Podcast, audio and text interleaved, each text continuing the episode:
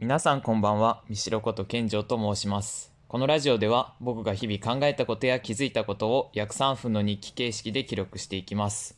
よければ最後までお付き合いください。え今日は僕がまだ答えにはたどり着けていないけどずっと考えていることについて話します。え皆さんは自分の子供時代のことをどれだけ覚えていますか？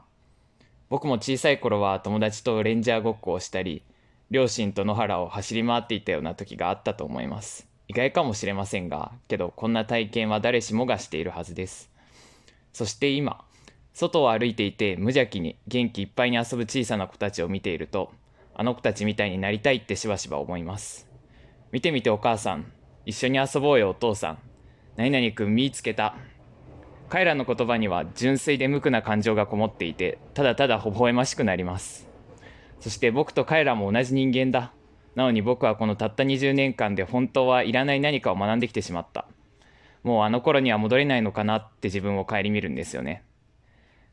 効率とか利益とか意味とかビジョンとかそういうものは全部取っ払ってただ目の前の世界と私そしてあなたと私この関係性の中で真にぶつかっていくには今は考えなきゃいけないことが多すぎる気がしますそれも大切なことなんですけどねでも時には何も考えたくなるくなることもあるそのために必要なことは何でしょう？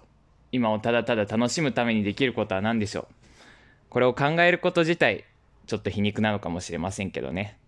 また何か答えが見つかった時に続きを話そうと思います。今日はうまくまとまってましたかね？少しでも皆さんが何かを考えるきっかけになっていれば幸いです。それでは皆さん良い一日をお過ごしください。ではまた明日。